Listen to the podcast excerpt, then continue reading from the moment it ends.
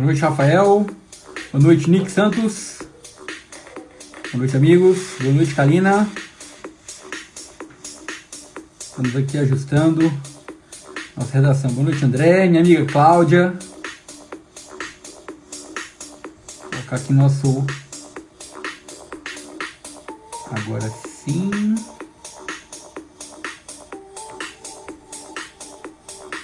Boa noite. Fixar aqui esse comentário. geralmente o pessoal fica com dúvida, né? Opa, vamos lá. A música aqui é para dar uma animada. Boa noite, minha amiga Cris. Seja bem-vinda. Guardando aqui a chegada do nosso amigo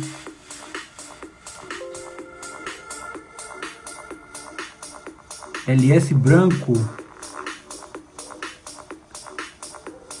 Deve ser o Fenile, é? É o Fenile?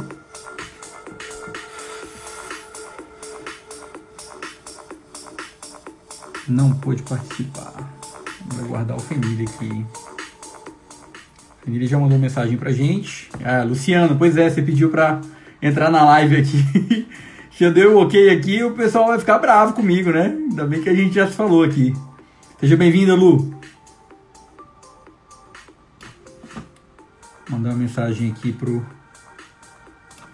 Fenile. Boa noite, Gabi. Estamos online. Boa noite, Conrado.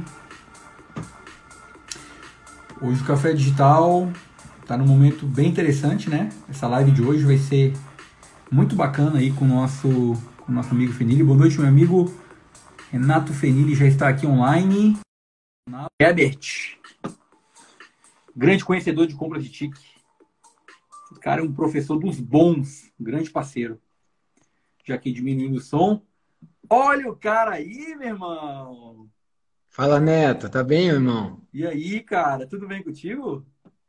Bem, graças a Deus. Obrigado pelo convite aí, meu irmão. Tamo junto. Cara, eu que tenho que te agradecer porque o teu horário é VIP, meu irmão. E para mim é uma honra estar com você nesse projeto aqui, que é um projeto que eu queria rapidamente apresentar aqui para você e para os demais colegas, para a gente se ajudar, para a gente somar, é, interagir, fazer o conhecimento circular. A gente sabe que a gente está no momento de, se, se ajudar, de contribuir. E essa ideia do café digital veio exatamente para poder fortalecer os elos dos amigos, as parcerias que nós temos é, já construído ao longo dos anos e, sem dúvida, gerar valor para a nossa rede. É a palavra que eu tenho sempre falado. Na comemoração da edição de hoje, professor Renato, eu coloquei aqui o nosso fone de ouvido e a máscara na nossa cafeteira do Café Digital para também apoiar aí o período de, de coronavírus que a gente está aí confinado, né? Então, muito obrigado pelo seu aceite. E inicialmente já, já deixo você à vontade aí para tecer as palavras iniciais e aí na sequência a gente já pega no conteúdo aí. Cara, nada de muito, muito. A gente vai conversando aí, mas, bom, pra quem não sabe, eu tenho amizade com o Neto já de um bom tempo. É um cara que eu admiro, é um cara que, que a gente consegue conversar sobre inovação, ele entende bem o que é inovação. E nessa parte de TI é um, é um dos caras que, na verdade, tem muito mais para ensinar do que eventualmente para ouvir. Então eu vim aqui nessa live também para aprender um pouco, né? Confesso. E eu acho que é um momento muito fortuito que a gente está hoje na administração, vivendo uma série de, de inovações que são espelhadas em muitas lives, é lógico, né? A gente tem muito que falar, que esclarecer.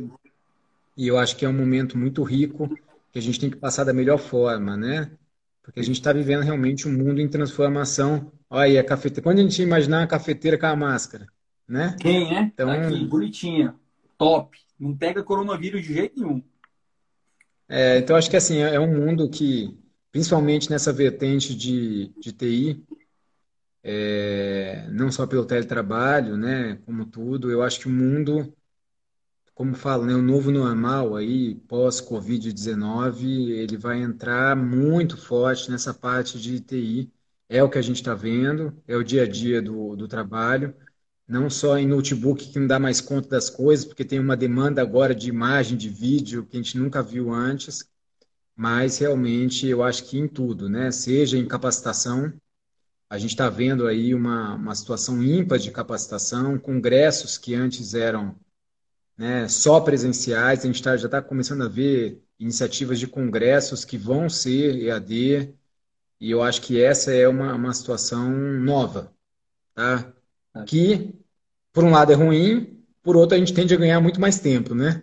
Então, Sim. a gente tem que saber usar mesmo na, na, na, na medida certa. Só um adendo rápido, eu vi o professor Paulo Alves. Paulo, eu não consegui responder teu áudio, mas a resposta é sim. E vão ficar na curiosidade aí todo mundo, né? Tá? Não foi um pedido de casamento, não, mas a resposta é sim, tá? E aí depois eu falo com ele em, em, em particular. Mas é Boa, é isso. Né? Boa, Eu acho que você entende muito, muito bem, talvez melhor até do que eu, porque você já conversava e já, já fazia algumas digressões nessa área de inovação, em especial em, em TI bem antes, né? Então, para você já foi talvez uma concretização do que você já tinha, estava estudando, né? E por aí vai. Poxa, amigo, eu agradeço aí pela introdução e, bem de fato, é, tem sido objeto de pesquisa de algum tempo da minha parte.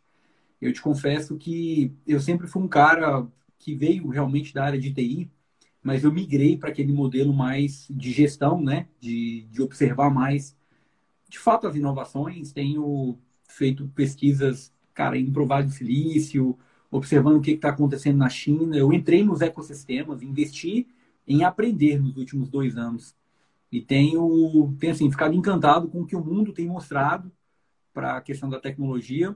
É, tem um ponto positivo, a gente cresce e aprende muito. O ponto negativo é que a gente vê que aqui no Brasil a gente precisa de evoluir, inovar e nós vamos ter dificuldades naturais no processo. Eu acho que você vive isso diariamente é, na, no teu papel e, e, eu sou entusiasta também do seu trabalho. Obrigado pelos elogios aí, mas é, sem dúvida o seu trabalho também tem sido de muito de muita relevância para o nosso país e eu tenho certeza, cara, que teu nome vai ficar ecoado na história aí por um bom tempo pelas transformações que, que vocês têm feito aí é, no trabalho. Então, obrigado por essa contribuição. Falo assim como cidadão, porque, cara, até para eu pegar um texto, se eu me solicita tentar traduzir e ler, é, a lingu... eu aprendo com a tua linguagem. É muito legal. Dizer, então isso é erro meu, quer dizer que a linguagem não está boa, né? A linguagem não, tem que cara, ser mais fluida, né? É Mas... porque eu aprendo. Eu, eu acho que meu português tem que melhorar, cara. Vendo aí a tua evolução. É, Fala sério, né?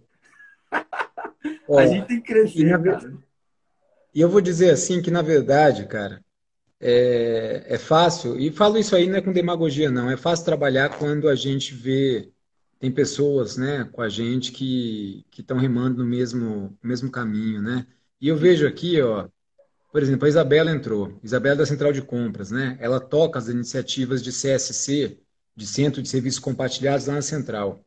Então, se você for falar assim, sobre Taxigov, se você for falar sobre o almoxarifado virtual, que é um case interessante para agora, inclusive, pô, é com ela. Eu, eu, não preciso me preocupar com nada, entendeu? É ela, com a Lara, que é tua amiga aí também. Então, é muito tranquilo, né? Então, assim, por exemplo, você pega, já entrando talvez no mote principal da nossa nosso bate-papo aqui, quando a gente fala falando de, de compras de TI, de TIC, né, nessa época de, de pandemia. Cara, começou no dia 23 de março, a prateleira do almoxarifado virtual aqui no DF já tinha máscara, já tinha álcool gel, já tinha sabonete líquido, galão de 5 litros, já tinha termômetro digital. E logo depois foi colocado webcam e também alguma outra coisa, agora né, não, não, não me vem a memória, para ajudar a administração pública federal aqui no DF, são 25 órgãos, a Isabela me corrija, né? que para ter essa continuidade em termos de teletrabalho. E, pô, é uma plataforma web, é uma sacada sensacional, porque o almoxarifado virtual ele é vendido como serviço e não como material, então uhum. possibilita que eu faça ajustes na minha lista de, do que eu estou demandando. E tá aí, eu não preciso me preocupar com nada, cara. Eu só falei assim, Lara, vai sair o quê? A Isabela entrou no circuito, resolveu e acabou. Cara. Então, se eu, se eu não tivesse essa, essa situação aí de, de TI por trás e até dessa possibilidade de eu, de eu prover, da gente prover né, esses insumos aí para o cara fazer teletrabalho. Fazer uma estação que ia demorar quatro meses, cinco meses. Exatamente, Renato. Você já tocou no ponto e eu queria trazer aqui eu fiz um levantamento interessante aqui para o nosso bate-papo, e realmente o que você falou nisso, é um bate-papo, a gente não está aqui para dar aula, é outro formato. É, além do teletrabalho, na semana retrasada, eu fiz uma conferência para para um foi online, né, para um grupo de empresários. Tinha cara do iFood, tinha cara dessas dessas bigs aí, eu achei um barato porque eu aprendi para caramba com os caras também. E aí a gente falando de teletrabalho, né? É, as coisas são muito rápidas no setor privado. E eu acho que o almoxarifado virtual trouxe essa, essa, essa dinamicidade para as aquisições públicas, porque você vê, na prateleira a gente já conseguiu resolver alguns problemas. Claro que a pandemia pegou tudo assim de maneira. É, nós não estávamos preparados para tanto impacto, tanta mudança, mas as respostas vieram com, com questão normativa. Eu gosto muito da fala do professor Jacobi, quando ele disse que se a gente não tivesse um quadro normativo rápido para responder, nós talvez teríamos muitos problemas aí com, com relação à crise realmente das instituições e da sociedade por falta de orientação. Então, isso é, foi um caminho que ajudou bastante a, essa parte inicial estruturadora do qual você participou. É, o trabalho remoto realmente é algo que está ali na, na prateleira já. A tecnologia ajudou a trazer à tona e mais evidência ainda esse trabalho, e reiterado aí o trabalho do nosso colega Walter Cunha, lá da CGU, que também tem falado de algum tempo disso, até muito mais tempo do que eu. É, tenho aprendido bastante com ele. E, e aí, cara, além dessa parte do teletrabalho, almoxarifado virtual, eu peguei aqui uma coisa interessante. Olha só, como é que a tecnologia está tá ajudando. Quando eu estava ainda na AGU, é, eu participei de um, de um projeto para compra de certificado digital do tipo NeoID, que é o certificado aí do CIGEP, né? Então, você vê, uhum. a, meu token não está aqui, está na minha mesa aqui embaixo, mas a gente já tem um modelo de compra é, de certificado digital embutido aí como serviço, que não tem mais a necessidade de fazer aquele cara crachá. Uma inovação interessante de compra de TI.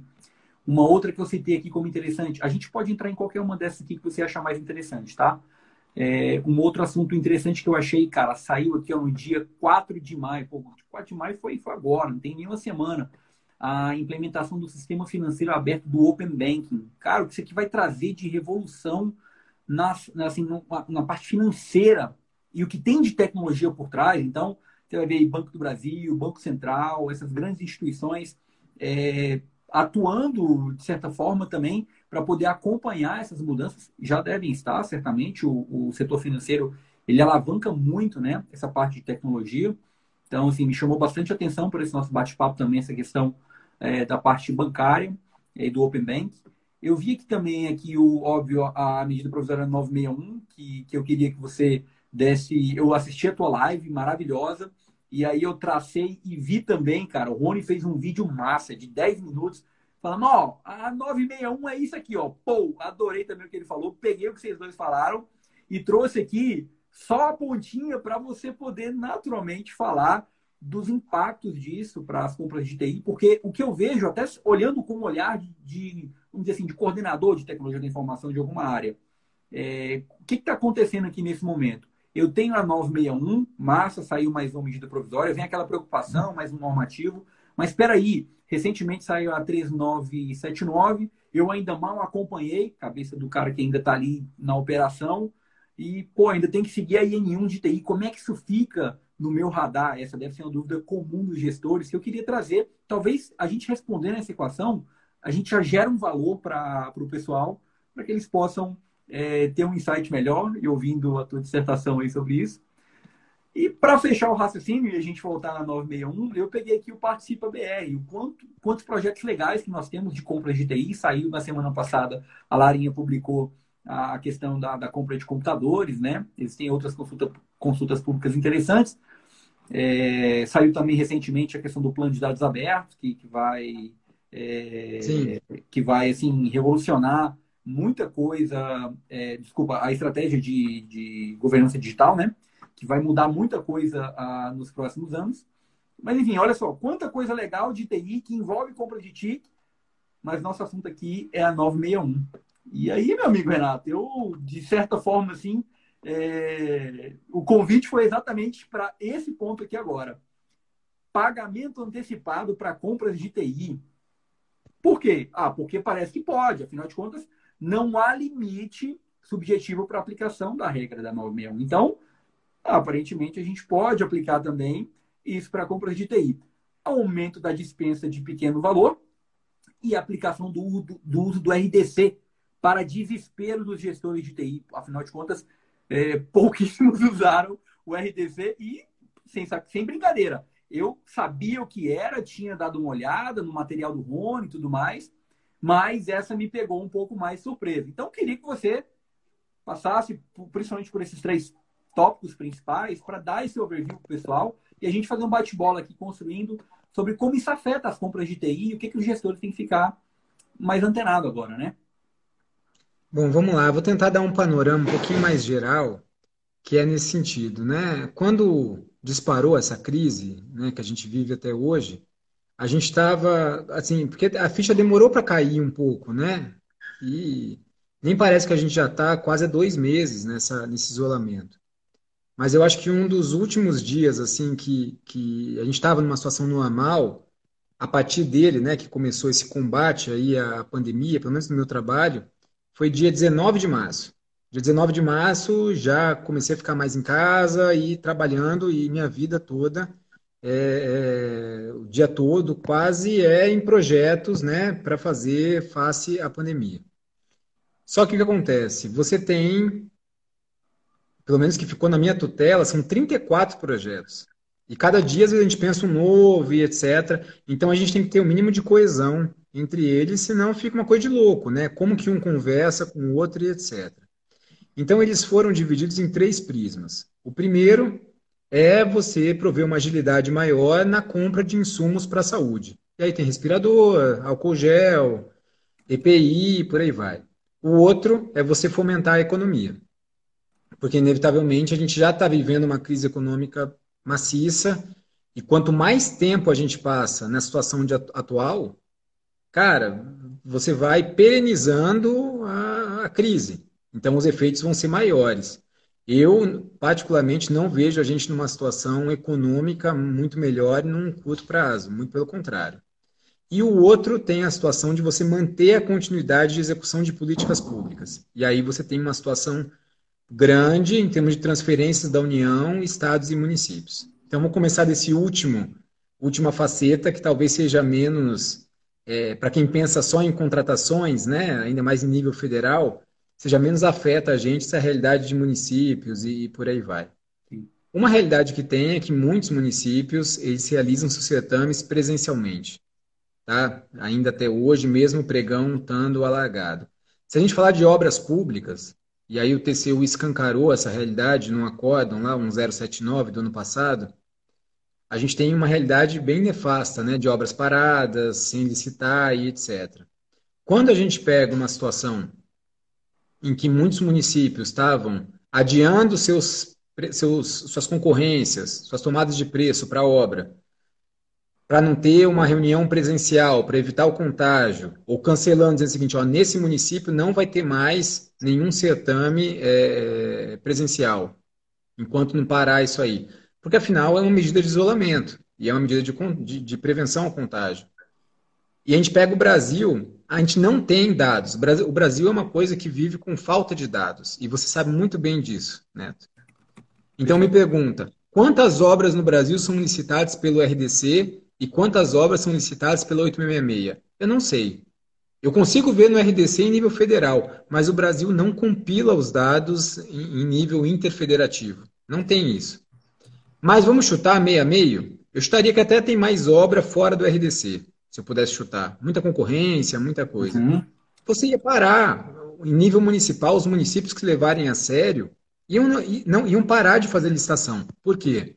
Porque não há sistema de TI para fazer licitação de obra pela 866. Não há. Então não, não ia fazer nenhuma concorrência, não ia fazer nenhuma tomada de preço e a inquietação é como que eu continuo ofertando política pública em termos de construir hospital, construir alguma coisa assim, né, público, com dinheiro público, se eu não consigo fazer licitação, porque está proibido, né, aí de, de, de. Então, qual que é a solução? E essa foi a, uma das inquietações iniciais para ampliar o RDC. Vamos ampliar o RDC para pegar todas as obras. Então, assim, o, o, tiro foi esse inicial. Mas aí começou uma, uma situação de falar, poxa, Por que só obra? Por que não pega tudo e deixa o gestor ver? Porque afinal você tem algumas coisas bem vantajosas no RDC. Tá? Você tem realmente alguns ferramentais, não digo nem só a contação integrada para obras, mas você tem alguns ferramentais lá que são interessantes ao gestor. Eu não vou entrar aqui a fundo, né? Mas quem poderia falar com muito mais propriedade que eu é quem acabou de entrar. A ilustre figura do Milton Bonato. Isso é rei do RDC, né? Sabe muito. E aí ampliou para tudo. Então, hoje em dia, se você quer comprar um computador por RDC, cara, justificando no processo, e tem que justificar para afastar as outras leis, você pode.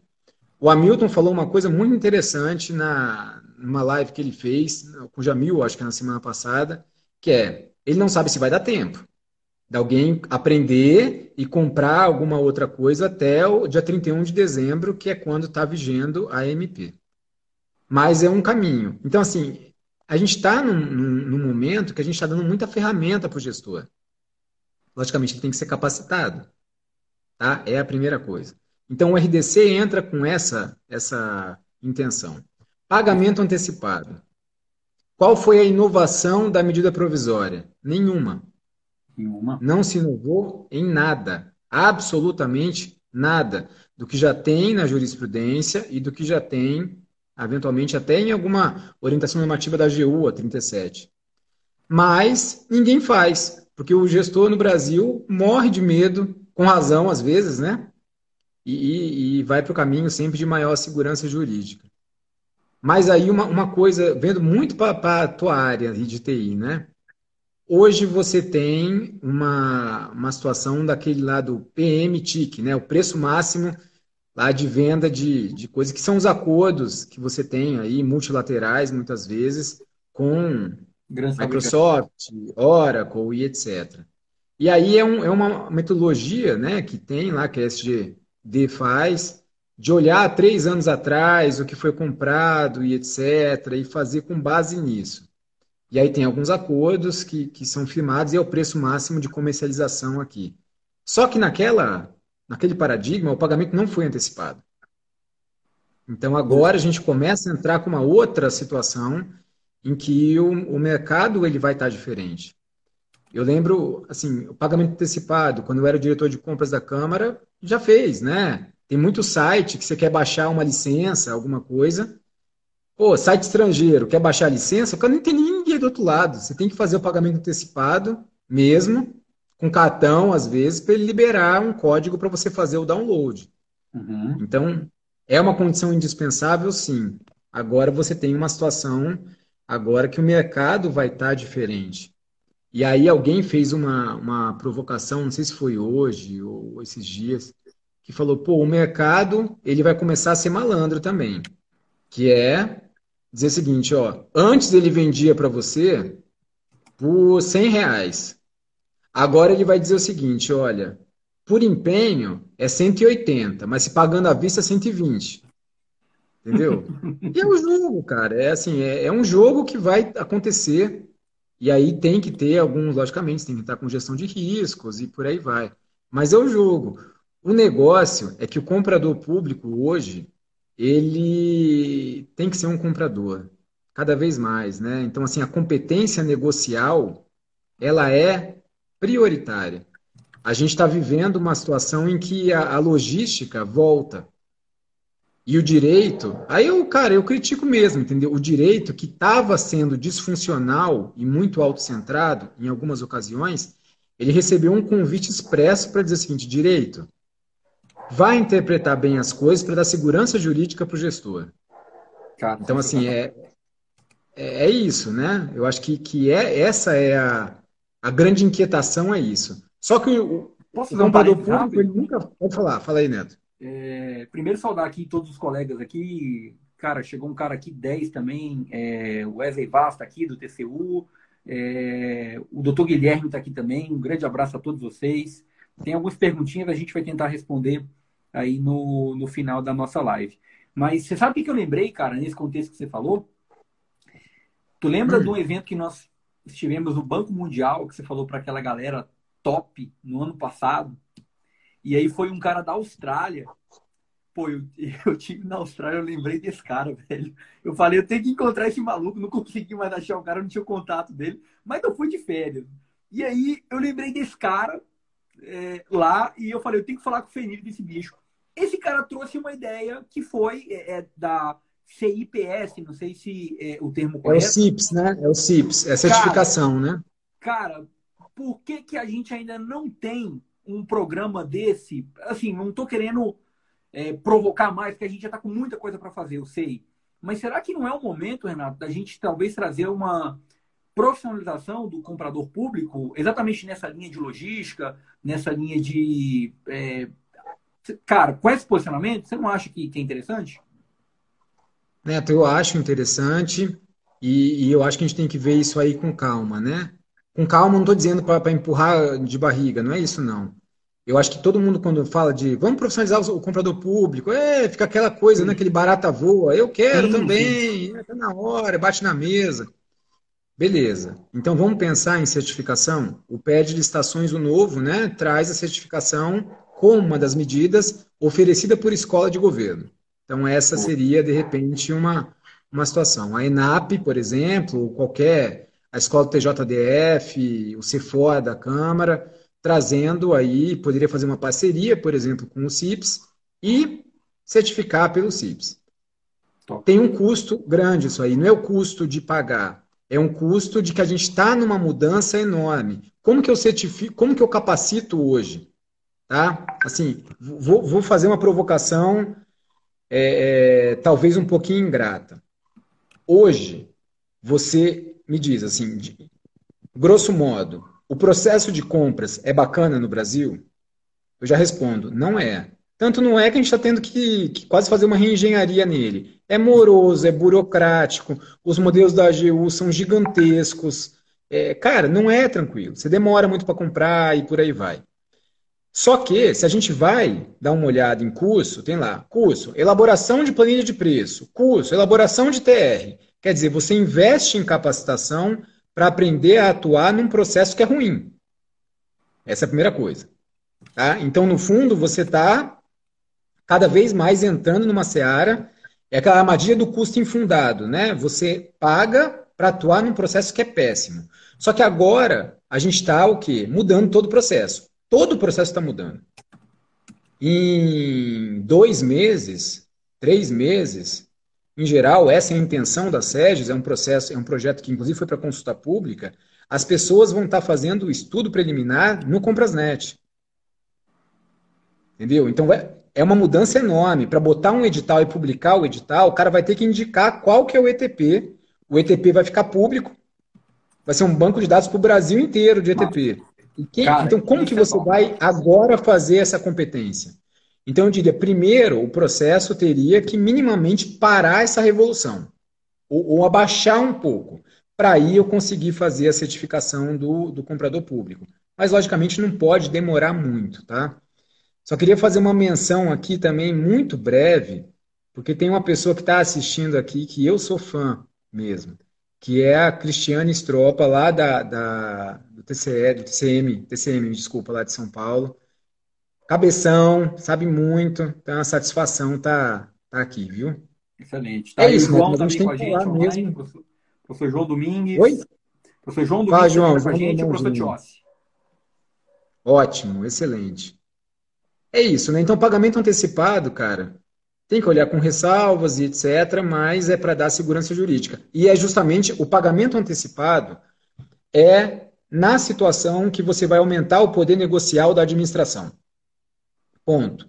Isso aí eu, entendi, eu entendo que poderia, inclusive, não virar uma MP de alteração do 8666 ou qual seja. Seria uma MP de alteração da 13979.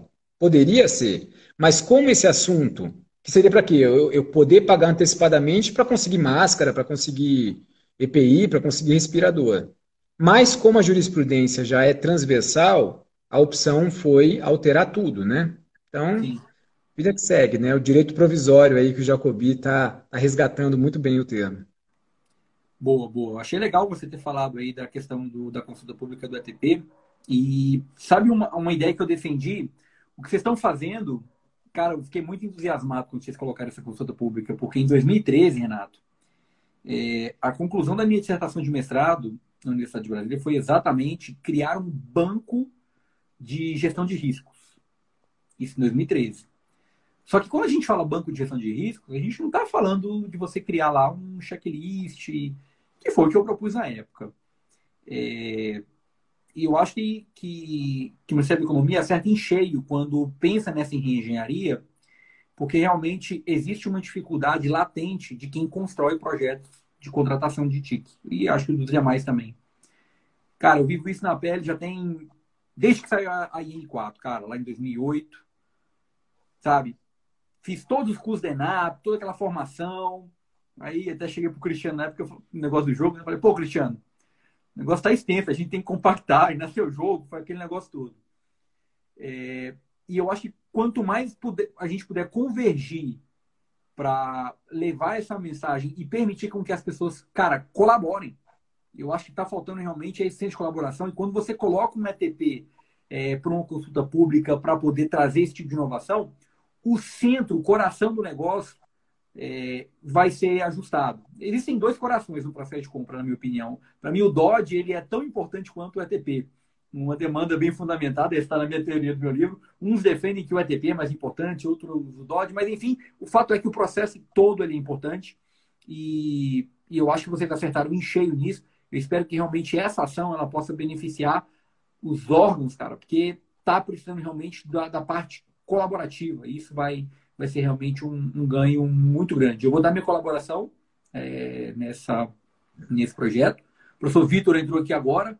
Um grande abraço para ele, viu? Gigantesco aí. Vitor Amorim. Fala, Vitor. Vitão. Deixa gigante. eu só fazer uma, um resgate aqui. É, é, foi colocado aqui pelo Dudu, e eu concordo, cara, você leu a minha mente, né? Ele colocou assim que o ETP está muito extenso e será que não vai onerar mais o processo e etc. Qual que é a minha posição sobre isso? É que, na verdade, a gente está tendo, em vários pontos do processo, você repete a mesma informação. Então tem uma redundância. E o termo de referência hoje, ele está. Assim, a gente está colocando nele coisas que não deveriam estar tá nele. Então, por exemplo, justificativa da necessidade da aquisição. Cara, não é campo de termo de referência. Isso é campo de ETP. Mas você coloca no termo de referência. Se você vai além, descrição da solução. Cara, depois que você saiu na porrada, isso aí é do ETP. Não precisaria estar replicado depois no termo de referência. Você já fez todo o funil e chegou no que você quer. Você não precisa replicar de novo lá. Então a ideia é o quê? É você enxugar o termo de referência. Hoje a gente tem um termo de referência que é a junção de um ETP mal feito, porque não tem todos os campos Boa. lá.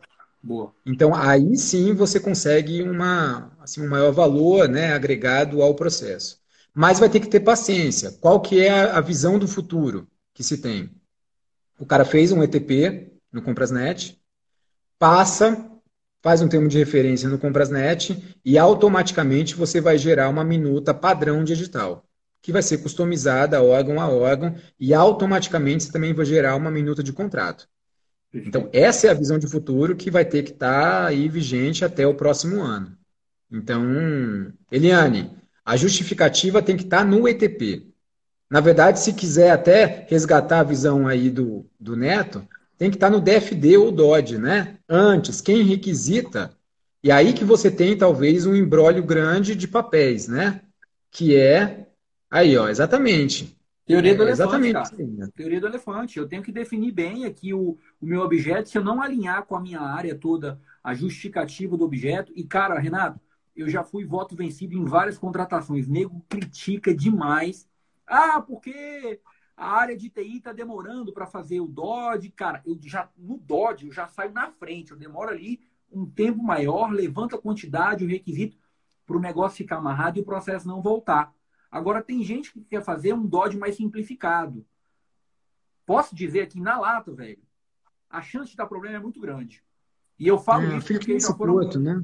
Centenas de contratações. Cara, recentemente eu fui fazer uma contratação o pessoal querendo atropelar o processo, é, dizendo, ah, coloca uma quantidade simbólica e aí a gente acerta no, no ETP. Deu problema. Olha só, então a gente realmente eu entendo, Renato, que o esforço no Dodge ele tem que ser grande para que você possa é, acertar melhor no ETP. Esse é um ponto de vista. Claro que tem contratações que dá para você fazer de uma maneira mais simplificada. Eliane, deixa eu te falar. A Eliane colocou aqui. Vamos e Eliane, que... eu entendo exatamente o que você colocou. Você entendido, mas minha realidade é outra. Olha só. É... Uma das minhas críticas antes de ir para a SEGES é que colocaram que quem tinha que fazer o termo de referência ou o plano de compra, sei lá o que, o DOD, era uma tal de equipe de planejamento da contratação. Eu falei, cara, que trem é esse? Aí essa equipe tem todo mundo lá. Área de licitações, quem impede, área técnica, não sei o quê. Aí você pega a realidade do Brasil. Aí, assim, eu me aproximei ao longo da, da minha trajetória profissional, logicamente, dos municípios, para você ter uma noção de como é lá. Eu tenho uma amiga minha que ela fala o seguinte: professor, acha um pregoeiro servidor efetivo no interior da Bahia. Ela fala assim: é mais fácil você achar um cometa Halley do que achar um, um trem desse. Que às vezes é, é uma pessoa muito esforçada, muito, né, assim, corre atrás de tudo, mas, cara, tá seis meses, menos de um ano trabalhando em compras. Então, a curva de aprendizagem é árida e é lenta. E aí me diz, quem que faz tudo no processo? É um cara só, é o cara que faz tudo, às vezes conta com a boa vontade de um.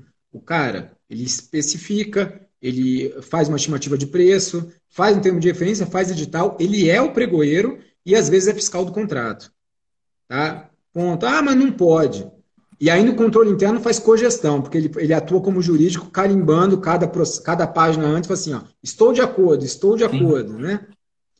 E, e então assim, essa é, essa é a realidade que a gente tem que, que, tem que colocar. Então, é, é, quando a gente faz uma norma, assim, poxa, isso aí é uma norma para Brasília, para Esplanada. Cara, não é. Então, assim, por exemplo, quem que faz o ETP? Aí a gente colocou lá a equipe de planejamento onde houver, se não é quem é área requisitante com a área técnica. E se for o mesmo cara? Pô, ele é o requisitante e a área técnica e tem que comprar e vida que segue. E aí vai um tribunal de contas e fala assim, cara, tá faltando gente, aponta.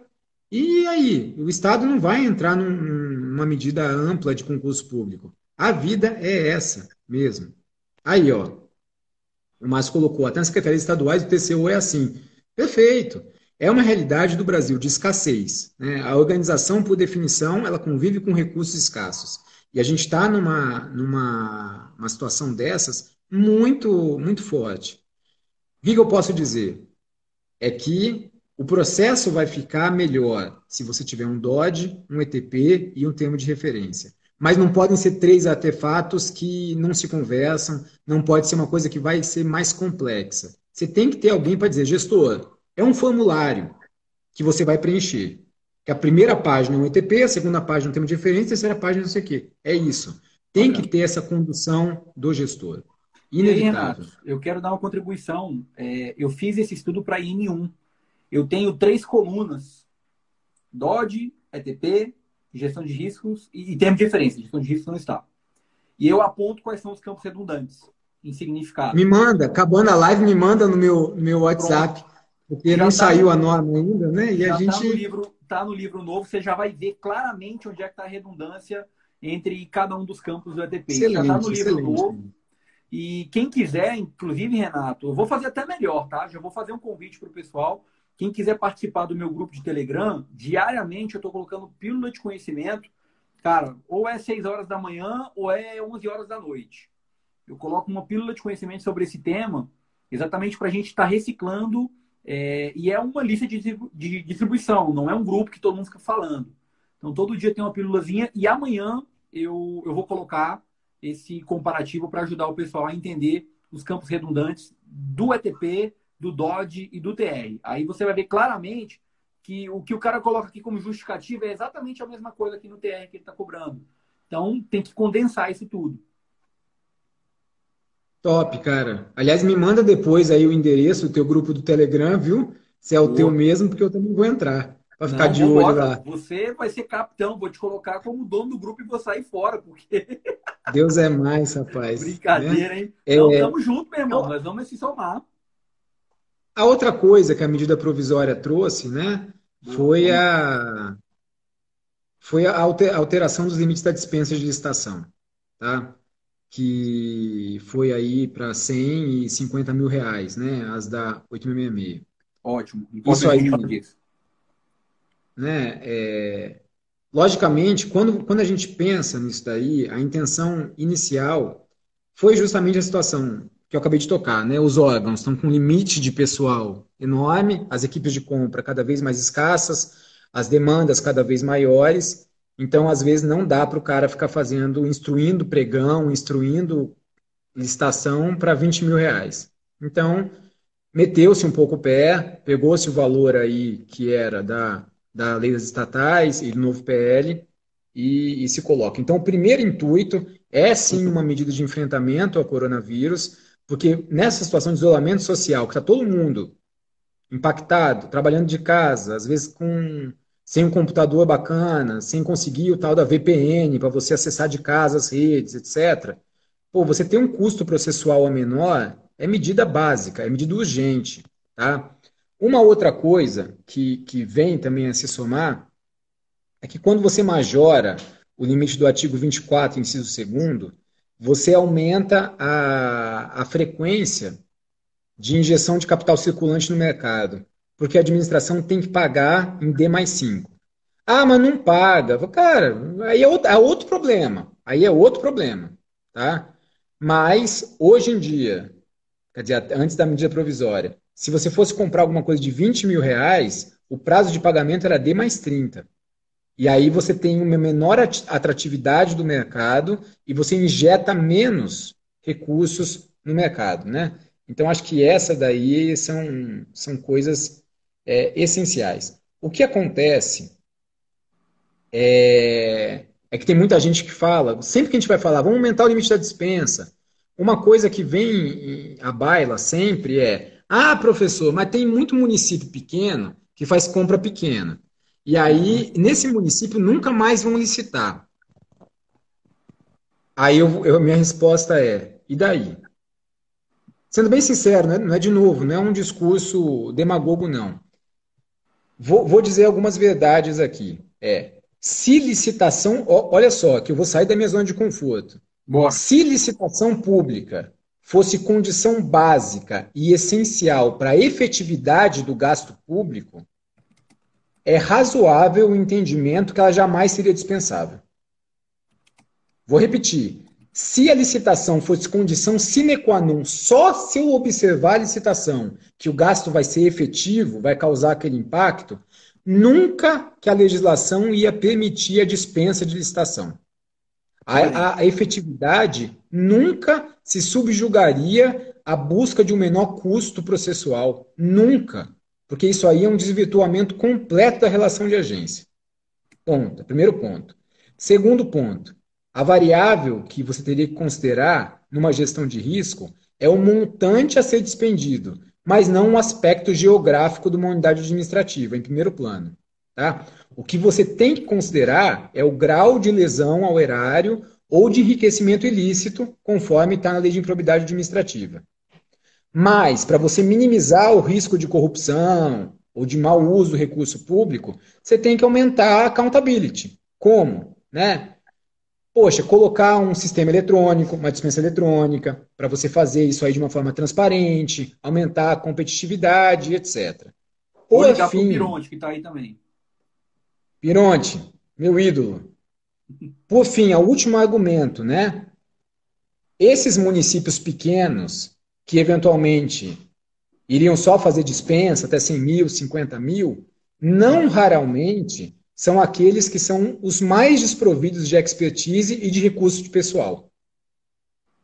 Ponto. Então, por que, que eu vou pegar e massacrar esses caras e fazer? Você vai fazer um pregão com ETP, com gestão de riscos em três fases. Para quê? Se o cara vai fazer uma compra de 30 mil reais. Faz uma dispensa, orienta o cara a fazer um TR simplificado e vamos tocar em frente. Tá? A norma tem que ter o um mínimo de aderência sociológica. Se não, acabou. Tá? É, é, esse é, eu acho que é o pensamento que tem que ter. Se não, a gente vai ficar nessa coisa, ah, vamos lascar pedra o resto da vida. Exatamente. Não, mas é um absurdo. Exatamente. Tá? Cara. Sim, sim, Weber, tem a previsão do sistema de dispensa. Previsão, tá? Ele nasce com somente com a dispensa incisos 1 e 2. E a ideia é um projeto em curso que o Neto vai contribuir muito, que ele nasça via marketplace. Então vai ser o primeiro marketplace do governo, tipo a Amazon, né, que você vai lá e compra, Submarino e etc. Você vai fazer a dispensa 1 e 2. Olha, Weber, isso aí vai ficar gravado, né, Neto? Então, de repente, eu vou eu vou pegar e, e lá no futuro eu vou ter que me des, desdizer. Mas eu estou trabalhando com o prazo de outubro. Tá? Marketplace? É isso. Marketplace, o prazo de outubro. Cara, esse, esse é o prazo. Tá, Enquanto tá. isso, vai ter que ir para a cotação eletrônica. Tá? Já está adaptado ao que eu sei. Já não tem os limites lá, você pode já ser de 50 e 100 mil reais e etc. Agora, eu estou trabalhando com esse prazo. É um, é um, projeto enorme, né? Ainda bem que o Neto tá, vai poder colaborar muito com isso porque é um projeto grande, até para a gente conseguir equacionar algumas coisas. Mas vai nascer. Eu já quero colaborar já então, cara, porque o que existe de, obviamente, a gente não vai pegar uma coisa pronta e colocar dentro do, do barramento Gov. Mas eu vejo claramente quantas soluções e ideias que nós temos de marketplace integradas com a parte de planejamento, seleção de fornecedor e gestão do contrato. O cara já vem aqui na parte ah, eu quero comprar é, computador. Tem 10 computadores. O fornecedor já foi cadastrado, já está com documentação. Ele pegou aquele negócio, já debitou, já saiu do sistema. Já sai ali o termo de contrato validado, deu algum problema, já está tudo montado. Simplifica a vida do cara. E aí você tem toda a alimentação do planejamento nesse sistema. Elimina a etapa humana, que aí eu quero responder a pergunta que foi feita ali atrás, com relação à inteligência artificial. Porque o passo que está sendo dado agora é muito importante, dessa parte do ATP. Eu acho que a gente vai ganhar um fôlego para otimizar. E logo na sequência entra a inteligência artificial. Porque aí sim vai ter volume de dado para você poder escolher por objeto. É... Ah, quero comprar computador. Cara, joga tudo isso na mesma base e vamos colocar o robô para poder extrair as melhores ideias e sugerir os melhores objetos, baseado talvez no que o mercado está dizendo que é o que tem disponível. E aí ele faz um cruzamento, uma nova matriz, gera aí uma contribuição interessante com o uso da inteligência artificial para a questão do ETP. Mas aí, se o marketplace realmente vier à tona aí por meados de outubro ou até o final do ano, cara, sem dúvida que vai mudar tudo de novo. Vai ser, vai ser um, um tornado pós-Covid fenomenal e do bem, porque. Espero que seja ser... pós, né? Ah, tomara que seja pós, né? Que até lá já tenha acabado isso aí. Ô, Renato, é, tem algumas coisas que, logicamente, eu vou discutir aí com vocês. Acho que o Vitor está fazendo considerações ótimas aqui. Ah, Mas, assim, a gente, quando começa a entrar um pouquinho mais no modelo de marketplace, eu acho que tem tudo a ver aqui com o nosso bate-papo, né, de compras, pelo menos via TI, que é, é, é o seguinte. Hoje, quando você vai fazer uma compra numa Americanas, numa Amazon qualquer, você vai comprar, por exemplo, pô, aqui, ó, sem uma, uma, cola, tá? Vai comprar uma cola. Você vai lá e põe cola, não sei o quê. E, e aí você vai ter, às vezes você tem várias empresas que estão trabalhando com americanas, só falei americanas por que pode ser qualquer um, né? Marketplace, que cadastram. Aí eu vendo isso aqui por cinco reais, seis reais, sete reais, e você escolhe o que você quer. Um problema que existe só é quando eu vou fazer, hoje a cotação eletrônica, essa tem uma disputa. Tá? Os caras vão lá, tem 48 horas, até 48 horas, e tem uma disputa. Eu vou abrir mão da disputa? Aí tem muita gente que fala assim, não, é, não tem sentido, até perante órgãos de controle, como que eu assumo um paradigma que eu abro a mão da disputa? Agora, se eu vou fazer uma disputa no sistema, por que, que eu, fornecedor, vou cadastrar na prateleira que eu vendo cola tanto, se depois eu vou ter que ter uma disputa? Posso colocar Entendeu? mais um pouquinho aí? Lógico. Os Estados Unidos fazem um modelo interessante, onde isso eu vi, tá? Uma aplicação, obviamente podem existir outras em outros países. Mas basicamente o que você tem é um, é um marketplace com vários fornecedores, cada um se cadastra. E aí é o seguinte: tem um momento de cada um vender. É alguma coisa nesse sentido. O mercado é, é, digamos assim, é, está para todos. Não é reserva de mercado que é feita ali. Então, se o cara coloca que ele tem mil máscaras para vender, ok, cadastrou ali no banco, deve ter uma ordem, deve ter alguma coisa nesse sentido. Não sei se funcionaria para o Brasil, mas o mundo já tem feito algo nesse sentido. Quando eu falo mundo, eu estou dizendo do exemplo que eu vi dos Estados Unidos.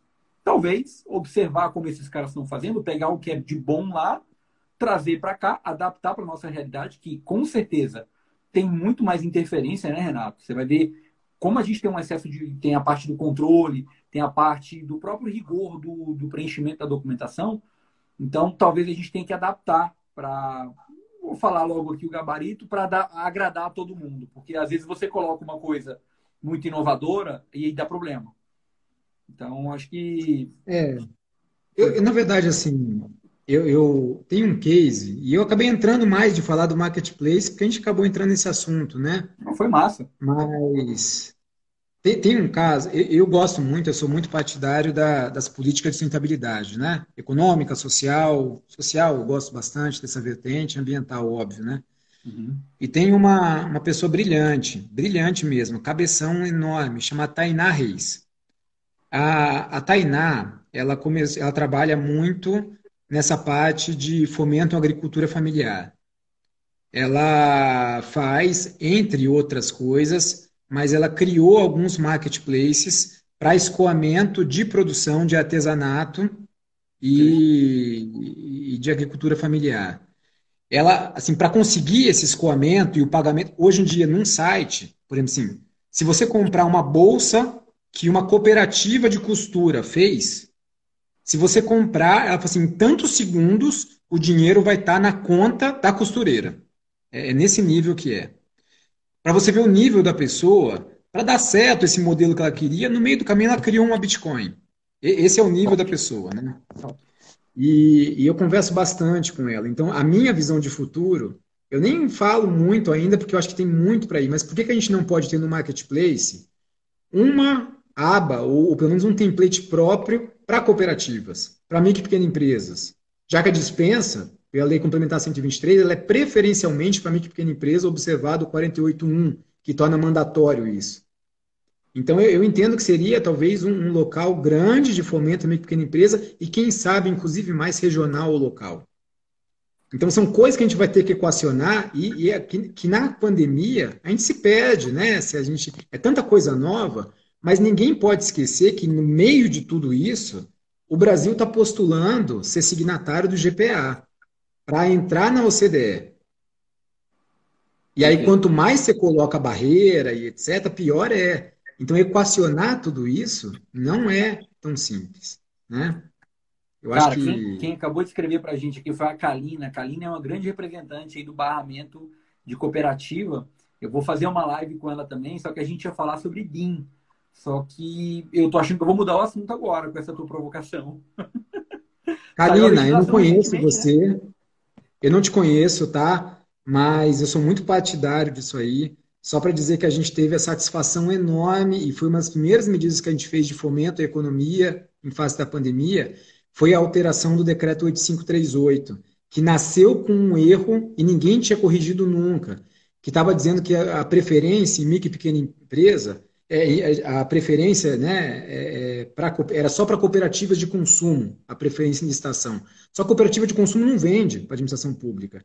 Então, as cooperativas e a OCB teve com a gente, falou, cara, a gente nunca foi, teve privilégio em licitação. A gente alterou, foi alterar um artigo e agora elas passaram a ter esses direitos de preferência próprios de micro e pequena empresa. Então, pô, é uma satisfação enorme. E quem sabe um dia a gente conversa um pouco, viu, Kalina? Uma satisfação aqui te conhecer. Kalina vai, vai com certeza contribuir muito com as discussões aí, porque é uma grande profissional, foi militar também, tem filho na mão, é uma querida, gosto demais dela, já conversamos muito. Agora, eu gostei de quem escreveu aí, alguém escreveu antes, cara, eu, eu, morri de rir. Quem que foi? Acho que foi a Lilian, não sei o que, falou assim, ah, tomara que acabe logo a pandemia, porque eu não, já tô louca com tanta alteração. Pô, dei risada, é, olha só.